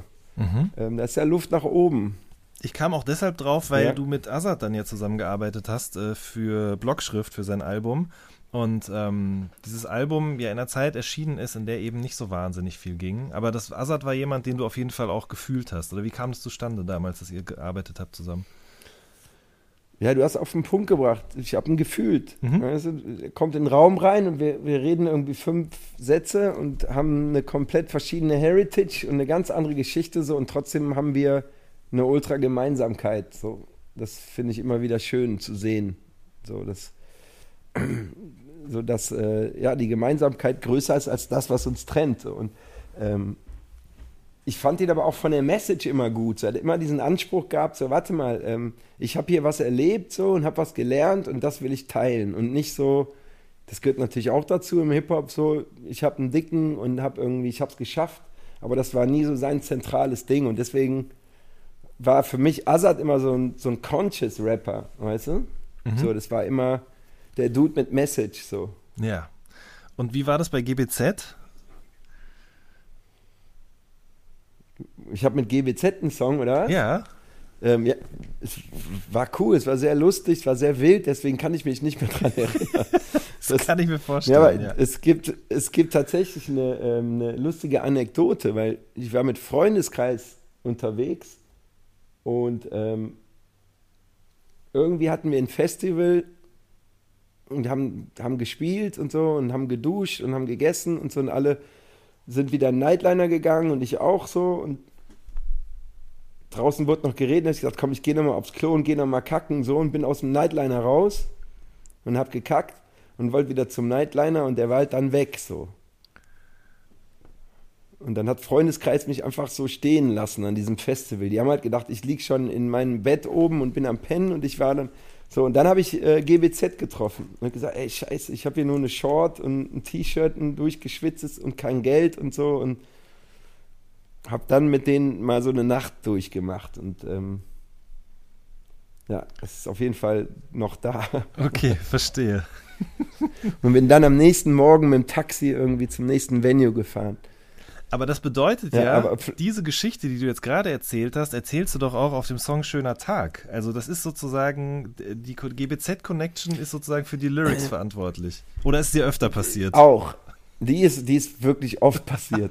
Okay. Vor, vor allen Dingen mit allen so, ne? Jeder wurde mal irgendwie an der Tanke gelassen, außer der Busfahrer so. Es ist halt immer dieser Moment, wenn man denkt so, ah, guck mal, jetzt sind alle drin und dann steigt einer nochmal aus so. Ja, das hat schon einen Grund, warum äh, Lehrer sich an die Tür stellen und äh, abzählen, ja, wenn Kinder da rein und rausgehen. Ja, ist halt im Music Business immer so ein bisschen anders. Okay. Ähm, wir haben gerade schon kurz davon gesprochen, deutschsprachiger Rap hat dann auf jeden Fall auch wieder so ein, so Up bekommen und Aufwind bekommen und äh, jemand, der sicherlich nicht ganz unbeteiligt daran war, ist äh, Basassian gewesen, der Produzent, der dann mit Haftbefehl viel gearbeitet hat, eben insbesondere für Russisch Roulette. Ähm, du hast auch mit ihm zusammengearbeitet für Diversity, für dein erstes Nummer 1 Album. Wie habt ihr euch eigentlich kennengelernt? Ihr seid beides Kölner. Ich weiß, er ist auch sehr, sehr musikalisch, aber vielleicht mal aus deiner Perspektive. Wie kam es mit Benny zusammen? ähm, ich glaube, wir haben uns kennengelernt über unseren gemeinsamen Weedmann so. Aber auch schon wirklich Jahre. Also ne, das, in Köln ist halt so, wenn man Musik macht oder mal geskatet ist oder irgendwie Weed raucht, dann kennt irgendjemand, der jemand kennt. So, ähm, so und das Musikding war, glaube ich, erstmal sekundär, sondern wir haben dann so im Nachklang festgestellt, ah, du bist doch der und du machst ja auch Mucke. Wir kannten uns schon Jahre vorher. So und äh, und er ist so seinen Weg gegangen und ich meinen, und dann haben wir es irgendwann mal zusammengeworfen und haben gemerkt, so wow, das äh, befruchtet sich ganz schön gut. Und dann haben wir ja auch für das Kimani-Album viel zusammengearbeitet. Ähm, und er hat ja auch It Not Pretty und You Remember gemacht und ähm, ist eben auch Kölner. Und wir haben beide Family und uns verbindet viel. Wir haben ähm, in ganz vielen Belangen so den, denselben Mindset. Und das äh, ist nicht so oft. Ähm, er hat doch auch für das MTV Unplugged, da hat er doch auch sehr viel mit dran gearbeitet, ne? Ja, also er hat so diesen, diesen Überblick behalten und arrangiert und mit der Band kommuniziert und so. Das war halt auch nochmal so ein, so ein ganz eigenes Ding, ähm, wenn man einfach diese Songs so krass auseinandernehmen muss, um sie dann wieder zusammenzubauen. Da braucht schon jemanden, der so ein Overview hat. Und da war Ben und Rodney, das waren so die Dudes, die das, äh, ja, die es einfach zusammengehalten haben. So. Ähm, du hast dann 2016 das erste Mal mit den Beginnern zusammenarbeitet.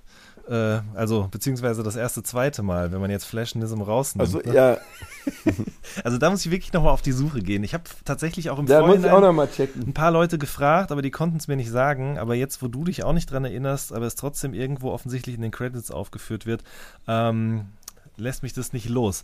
Aber genau, also das war für viele Leute ja, glaube ich, auf, auf mehreren Ebenen irgendwie sehr, sehr emotional. Zum einen, die Beginner kommen endlich wieder zurück, dann arbeiten sie mit dir zusammen.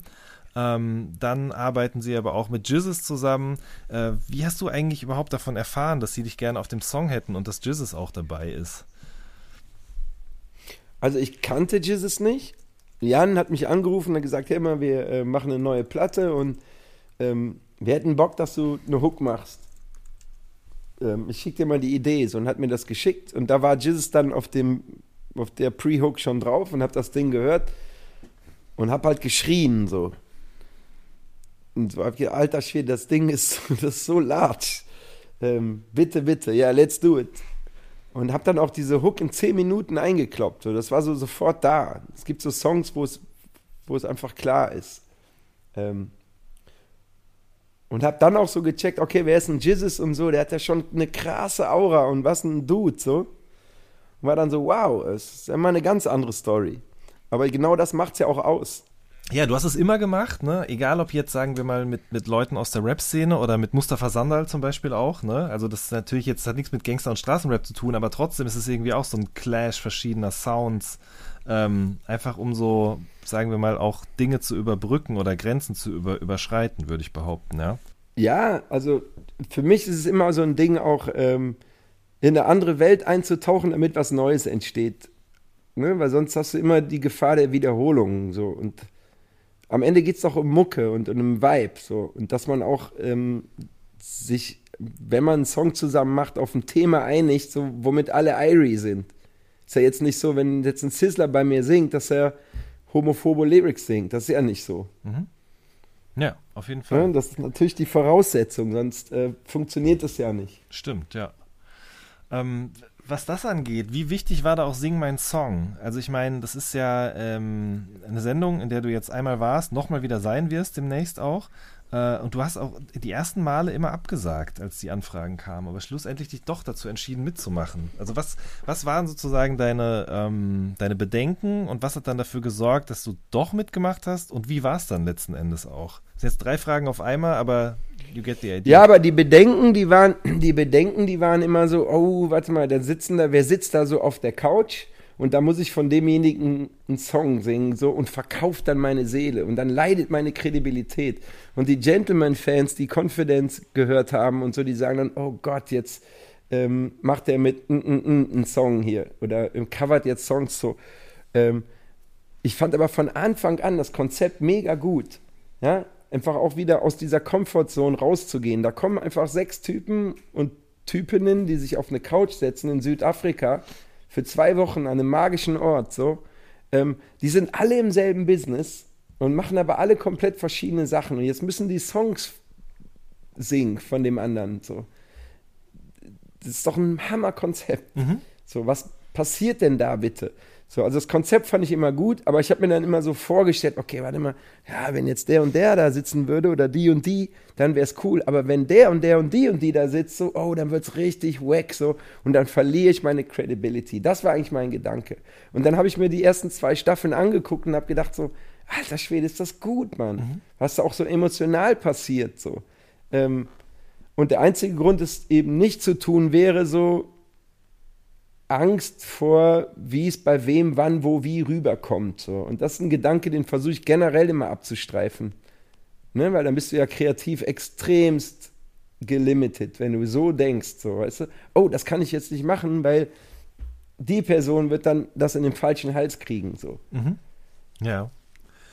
Ähm, wie erinnerst du die, ähm, insbesondere das Verhältnis zu Moses in der Show? Ihr kanntet euch ja vorher, also du warst vorher schon mal als Feature auf einem Song von ihm, aber getroffen hattet ihr euch noch nicht, ne? Ja, also auf Festivals, so zwischen Tür und Angel, bei Sing mal einen Song haben wir uns halt kennengelernt und sind Buddies geworden. Und so. Ähm, ja, wir haben uns sehr wohl gefühlt. Mhm. Wir haben es beide sehr krachen lassen und so, hatten ähm, eine sehr coole Zeit. ja, also man kann wirklich Spaß mit ihm haben. So. Das, äh, ja. Ja, ich glaube, das äh, trifft äh, gut auf den Punkt. Ähm, und vor allen Dingen hat er ja dann auch letzten Endes einen Song von dir genommen und daraus einen eigenen gemacht. Also ich meine, das ist ja das Grundprinzip der Show, aber hat sich sozusagen über die Show hinaus dann auch noch auf einem Genau, der Album- hat das Ding dann auf sein Album gehauen. Ne? Mhm. Und vor allen Dingen auch sehr, sehr, ähm, sagen wir mal, sehr persönlichen Text da drauf, eine Rückschau sozusagen eben auf alles, was. Damals in der Einzimmerwohnung war so eine Line. Ne? Ganz genau, ja, richtig. Ja. Ähm, sehr, sehr, also hat mir einfach sehr, sehr gut gefallen, weil da auch nochmal dieser, dieser Hip-Hop, dieser Sample-Gedanke irgendwie so in, vor einem Millionenpublikum irgendwie ähm, präsentiert worden ist. Und das hat mir natürlich als jemand, Ja. der mit Rap und Hip-Hop groß geworden ist, einfach total gut gefallen. Ähm, aber die Sendung war doch auch darüber hinaus, dass du jetzt mit Moses viel Spaß hattest und er noch einen Song mitgenommen hat, sozusagen, ähm, für dich irgendwie nochmal so ein bisschen ähm, ein Initiationsmoment, sage ich jetzt mal, weil du da auch auf Deutsch einen Song von Mark Forster gesungen hast, ne? Ähm, warte mal, ich. Jetzt sehe ich dich gerade ich nicht mehr. Sehe ich, warum nicht? Das weiß ich nicht genau. Was muss ich denn da machen? Äh, ja, das, was auch immer Ah, du jetzt. gemacht hast. äh, na, äh, ähm, weiß nicht, ob es der Initiator war. Ich glaube, das war eher so der Moment, wo ich mich getraut habe, dann mal anzufangen. Ne? Also, wie gesagt, der Gedanke, was auf Deutsch zu machen, den habe ich wirklich schon eigentlich seit ich englische Musik mache. Und dann wurde dieses deutschsprachige Ding in Deutschland immer besser und hat immer mehr Vibes und immer mehr Soul gekriegt und vor allen Dingen immer mehr Flow. Und es kamen so Künstler, die auf einmal richtig mit deutscher Sprache an den Start gekommen sind. Und ich habe dann oft gedacht, so, boah, ich will verstanden werden. So. Und das wurmt mich schon so ein bisschen. Und habe diesen Exotenbonus, so, aber irgendwie so, das einmal so ein Ding machen.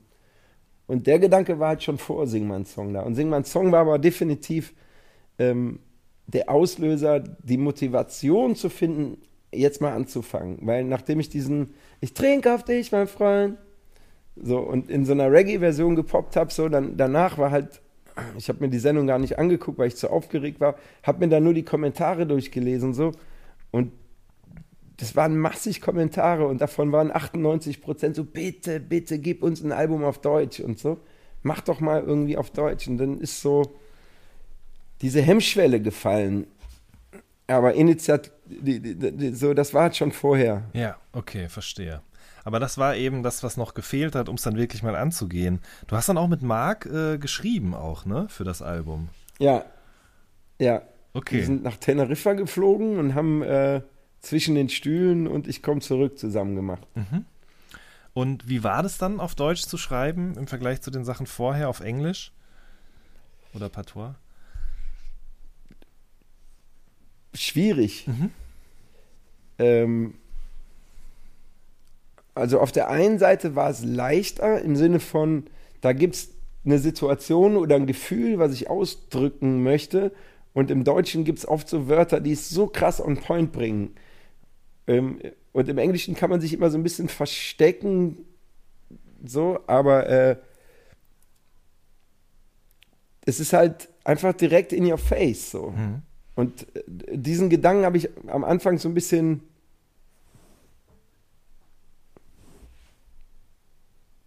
Den Gedanken habe ich so ein bisschen äh, unterschätzt, so.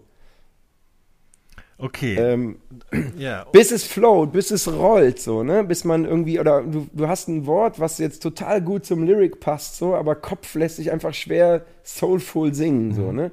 Und da muss man ganz viel aussieben und die Herangehensweise war auch eine andere. Dass ich erstmal versucht habe, naja, ich übersetze jetzt einfach meine englischen Sachen auf, ins Deutsche so mehr oder weniger und transportiere diesen Vibe rüber, aber das hat nicht funktioniert, das klang so weltverbessermäßig und irgendwie ja, so ein bisschen komisch ökomäßig. Es war einfach nicht so geil. Irgendwie. Das heißt, was macht man denn jetzt so? Okay, dann muss ich mich nackig machen. So, ich erzähle jetzt aus meinem Leben und dann hat es auf einmal funktioniert. Und es gab noch nie ähm, bei einem Album so viel Demos, die dann nachher nicht verwendet wurden. So, ne? Es war früher immer eher so, oh, ist, wir haben schon August, irgendwie, ich brauche noch zwei Songs bis September. Und jetzt war so, wir haben, glaube ich, so 60, 70 Demos aufgenommen und davon haben 16 aufs Album geschafft. Es ist, ähm, es ist mehr Arbeit auf Deutsch so. Aber wenn es dann funktioniert, dann hat es nochmal, weil es meine Muttersprache ist und weil man hier direkt in die Herzen singen kann, eine andere Intensität. Und das habe ich ähm, bei den Live-Shows auch gemerkt, wo ich das schon ausprobiert habe, bevor die Platte rauskam. Einfach mal zu gucken, was passiert, wenn ich jetzt zwischen Damn Gone und Leave Us Alone irgendwie einen Song singe, der Möbel heißt. So. Das ist schon krass. In dem Moment, in dem du das jetzt, diese drei Songtitel nacheinander nennst, merkt man einfach auch, dass da ein anderer Klang irgendwie ist. Also, ne, was, genau das, was du gerade gesagt aber hast. am Ende, am Ende geht es immer darum, auch so zu checken, warte mal, fühle ich es oder nicht so? Und wenn du es fühlst, so, weil das Wichtigste, und das habe ich auch gelernt, ist ähm, immer zu überprüfen, habe ich eine emotionale Verbindung zu dem Song oder nicht so. Und wir haben am Anfang so Songs geschrieben, die waren alle voll geil und es war alles cool, aber es hat nichts mit mir zu tun gehabt. Die hätte auch jeder singen können. So. Es waren einfach schöne Songs. Aber dann finde ich, hat es nicht diesen Spark so. Sondern für mich ist immer interessant, als, auch als Zuhörer so, ich lerne dich jetzt kennen, so, weißt du, du singst einen Song und ich tauche in deine Gedankenwelt dadurch ein. Den kann nicht jemand anders singen, weil es deine Story ist so. Ähm, so, das war so ein Kriterium, was ich am Anfang unterschätzt habe. Deswegen hat es irgendwie drei Jahre gebraucht, bis man das Gefühl hatte, okay, jetzt ähm, finde ich auch eine Sprache in der Sprache. So. Ja, verstehe. Ähm, du hast die aber auch nicht ganz alleine gefunden, sondern zum Beispiel mit äh, Marlo Wesser zusammen, ne? Ähm, das Co-Writing ähm, hat extremst geholfen. Ne? So, also ich habe auf Englisch immer viele Sachen alleine gemacht. Ich habe auch auf Englisch schon mit Leuten zusammengeschrieben. Äh, das setzt immer voraus, dass mit dem du zusammenschreibst, dass der deine DNA checkt. So. Ja, dass es ähm, nah dran bleibt. So. Und genau, es gab einen Marlo und es gab einen Damien und es gab einen Sammy und es gab einen Mark. So. Ähm, und bei allen war es so, dass man einfach vorher einfach tierisch viel geschnackt hat. So. Was passiert in deinem Leben? Was geht ab? Was ist deine Gedankenwelt? So, wo willst du hin? So, was ist die Message von dem Song? So, und warum willst du diesen Song eigentlich machen? So, weißt du, das sind so Fragen, die ich in, auf Englisch vorher nie hatte. Auf Englisch war so, it's a vibe, so I'm, I'm, I'm vibing it. So, you, you rhyme with no meaning behind sometimes. So, weißt du? so äh, ich sage jetzt nicht, dass das irgendwie keine Message hat, so, aber ist halt viel intuitiver. Also ne, ich schreibe dir in einer halben Stunde vier englische Songs so und auf Deutsch dauert so ein Song eine Woche. mhm. Ja. Ist einfach mehr Arbeit. So. Ja. Äh, Bozza war auch mit dabei und Bartek, ne? Die haben auch noch, also Bozza hat so ein paar, hat bei, bei der Sido-Session, glaube ich, ein bisschen mitgemacht, ne? Und Bartek hast du, glaube Genau, ich, über Bozza- die Jugglers. Ja, stimmt. Bartek war auch noch dabei. Ich weiß jetzt nicht mehr welchem Song. Und genau, mit Bossa hatte ich auch schon viel Spaß. Ja, der war bei der Silo-Session dabei und hat noch so ganz klüge Einwürfe Würfe gebracht. Ist halt ein ultra musikalischer Dude, der dann so Nuancen noch bringt, die dann den Braten fett machen. Mhm. Ja, das äh, hast du gut auf den Punkt gebracht, glaube ich. Ähm, jetzt, wir haben jetzt gerade schon über Sido kurz gesprochen. Wir haben vorhin auch schon Luciano und Ezel erwähnt. Ähm, Summer Jam ist auch mit drauf. Ähm, diese Features, wie, wonach hast du die ausgewählt und welche Rolle hat Neffi dabei gespielt? Ähm, also wir haben natürlich zusammen gesessen, ne, also Neffi und Tom und Shanti und die, das ganze Universal-Team haben gedacht, okay, warte mal, es, es, mir ist es wichtig, auch auf den Schulhöfen weiter stattzufinden oder wieder stattzufinden. Und wie kriegt man das hin, ohne dass man sich jetzt verbiegt? So. Und ähm, das Wichtigste war immer, fühle ich den Artist so und hat er eine Story und ähm, hat er Mellows und hat er einen Vibe so. Und dann sind wir halt verschiedene Namen durchgegangen so und dann fiel immer wieder. Sido war relativ früh klar, so, weil ich kenne Sido jetzt seit 25 2001, Jahren. ja, seit dem Komet. Genau, und da wollte Sido mit mir einen Song machen so und ich so, ey, gerne und er so, ey, muss aber auf Deutsch sein. Ich so, nee, mache ich nicht und dann haben wir halt keinen Song gemacht. So, und jetzt ähm, war es dann soweit, dass ich was auf Deutsch mache und habe ihn angefragt und der war am Start. Ähm, und Luciano, ich habe halt einfach mal so alles durchgehört, so was so am Start ist, was so auf den Schulhöfen läuft. Und Luciano ist bei mir deswegen rausgestochen, weil er einfach so eigen ist auch, weißt du, was so seinen, seinen Charakter angeht, ähm, seinen Flow angeht und die Art und Weise, wie er irgendwie Sprachen zusammenbringt.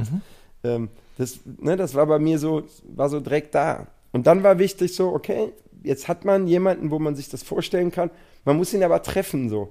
Und es gibt jetzt ne, keine Combination mit mir, never so, wo ich äh, aufgrund von dem musikalischen Respekt, ey, ich schick dir mal was und du schickst mir was zurück, sondern hey, wir müssen uns treffen und mal essen gehen. So. Und so war es bei Summer und so war es auch bei, ähm, bei Luciano. Und ich habe Luciano getroffen und das ist halt auch noch so eine schöne Story, dass, ne, ich habe auch gesagt, ey Luciano, ich kannte dich jetzt nicht wirklich so, habe dann irgendwie mal gecheckt und fand das geil und habe das meinem, meinem Sohn erzählt, der 19 ist. Und mein Sohn meinte, ey Papa, mach auf jeden Fall mit Luciano einen Song, so. Und Luciano hat dann erzählt, so, ja, weißt du, ich habe auch so mit meinem Vater gesprochen und er meinte so, Gentleman, mach auf jeden Fall mit dem Song. Und der Vater von Luciano ist halt Gentleman-Fan und war auf sechs Konzerten, weißt du? So. Das heißt, mein Sohn motiviert mich irgendwie, mach mit Luciano und sein Papa sagt, ey, mach mit Gentleman. So. Das ist so eine schöne Und dann haben wir auch noch ja. geweibt und so, ja, aber es ist so, ne? Also natürlich ist es auch ein marktstrategisches Ding, Mhm. so, dass man ins Streaming will. Aber man muss immer gucken, so irgendwie passt das auch mit meiner DNA zusammen. Und vor allen Dingen findet man einen Song zusammen. Ja. Und ich finde, das ist wirklich sehr gut gelungen. Also äh, auch mit Summer zum Beispiel äh, wirklich sehr beeindruckend. Und ich finde einfach schön, wie das zusammenpasst. Ein Song, über den wir jetzt noch gar nicht gesprochen haben gerade, ist äh, der, den du mit Raff gemacht hast, der ja auch so ein bisschen, sagen wir mal, die gleiche Geschichte in sich trägt, die du gerade eben über Lucianos Vater erzählt hast, ähm, dass Raff einfach mit deiner Musik aufgewachsen ist und das ja sogar im Song auch erwähnt, dieses, ey, ich habe das damals gehört und jetzt mache ich auf einmal einen Song mit dem. Ähm, wie, wie, hat sich das für dich angefühlt, dass er sozusagen das sogar auf dem Song appreciated, was du für einen Einfluss auf ihn gehabt hast? Ja, ich habe erst nachher gecheckt, wie large er eigentlich ist, so, ne? Ach, krass, also, okay. Mhm. Ja. Also ich war, also war und bin nicht so richtig krass in der Hip-Hop-Welt drin. Ich mag das voll gerne so mhm. und mein Sohn hört es die ganze Zeit, aber ich bin halt im Reggae zu Hause und bin gar nicht so, wen gibt's da jetzt gerade, sondern ähm, so. Ähm, aber als Raffs Name gefallen ist und ich ihn ausgecheckt, habe ich schon gemerkt, so alter Schwede, da ist so, da ist richtig was hinter. Und er hat eine klare Vision so und ähm, eine krasse Fanbase so und ein mega Charisma und ein super Vibe. So, das war ausschlaggebend. Mhm. Mhm. Und ne, dann kamen so die ersten Ideen ähm, und als dann die Line kam, war auch so, ja Mann, es, äh, ich bin ein alter Mann, weißt du? ja, aber einer mit einem Standing auf jeden Fall. Also, das kann man ja schon so sagen. Weil sonst würde das jemand. Hat ja auch in, in, der Hotbox, in der Hotbox hat ja auch mal so ein, so ein Kommentar darunter war so, ey, Gentleman, geiler Typ, ich wünschte, das wäre mein Vater oder mein Opa. auch so, ja, Mann. Schön. Ich meine, man könnte ja auch daraus jetzt eine Konsequenz ziehen und sagen, okay, also hier der Song mit Summer oder der mit Luciano und so weiter und mit Sido, die streamen einfach wie verrückt so. Das ist jetzt, das ist jetzt so der Film. Da setzen wir einfach drauf, uns drauf und fahren damit weiter. Aber ähm, du bist jetzt ja gerade, du hast zu Beginn schon gesagt, ähm, mit den Jugglers im Studio und äh, blickst gerade auf einen schönen Sonnenuntergang, würde ich annehmen. Ähm, das, und machst dort aber englischsprachige Musik jetzt wieder, ne? Gerade? Nee, sowohl als ah, auch. Okay. Also wir haben auch ein paar deutsche Dinge aufgenommen. So, ich will das gar nicht mehr trennen, mhm. so je nach mhm. Vibe. Mhm. Mir, ist, mir ist es wichtig, so dass jetzt irgendwie Leute in der Karibik und in Amerika und in, in Afrika auch nicht das Gefühl haben, oh, Gentleman singt jetzt nur noch auf Deutsch. So. Ne? Aber ähm, ja, also ich mache mir da gar keine Gedanken. So, ich singe oft so Toplines auf Englisch ein und dann münzen wir die auf Deutsch um und manchmal funktioniert das und wenn es nicht funktioniert, dann lassen wir es auf Englisch. Mhm. Also oder es gibt auch Rhythms, so, wo ich das Gefühl habe, okay, da könnte jetzt, der Art ist aus Jamaika drauf, so, das brauchen wir jetzt nicht auf Deutsch. So. Ähm, die Frage stellt sich nicht mehr, sondern es ist so beides da. Aber Englisch fällt mir schon einfacher. Hm. Und abseits der Musik, ähm, ich meine, du, du hast ja auch in den Interviews zum, zum neuen Album jetzt öfter mal erzählt, dass irgendwie durch diesen, durch diesen Lockdown, durch die Pandemie und so weiter auch ein bisschen, sagen wir mal, du selber zum, so dazu gekommen bist, runterzufahren, mal länger zu Hause zu sein und irgendwie das auch wertschätzen zu können. Ähm, ich habe irgendwie so ein bisschen rausgelesen, dass du eigentlich auch ganz gerne liest, oder? Ähm, findest du da jetzt gerade die Zeit für oder ist jetzt gerade schon wieder Musik all over the place? Oder ich, ich würde gern mehr lesen, sagen wir es mal so, weil mir tut das immer tierisch gut und macht das viel zu wenig, genau wie mit Sport machen und gut essen und weniger Drogen nehmen und weniger saufen und so. Mhm. Da ist immer ein schmaler Grad, ne? ja, schön gesagt auf jeden Fall. Gentlemen, ich danke dir sehr für deine Zeit. Es war äh, sehr, sehr spannend mit dir nochmal das alles durchzugehen. Also wirklich vielen Dank, dass du mich da mitgenommen hast und unsere Zuhörer. Ja, danke für dein Interesse. Sehr gerne. Das war eine neue Folge vom All Good Podcast. Bis zum nächsten Mal. Macht's gut. Tschüss. Bless.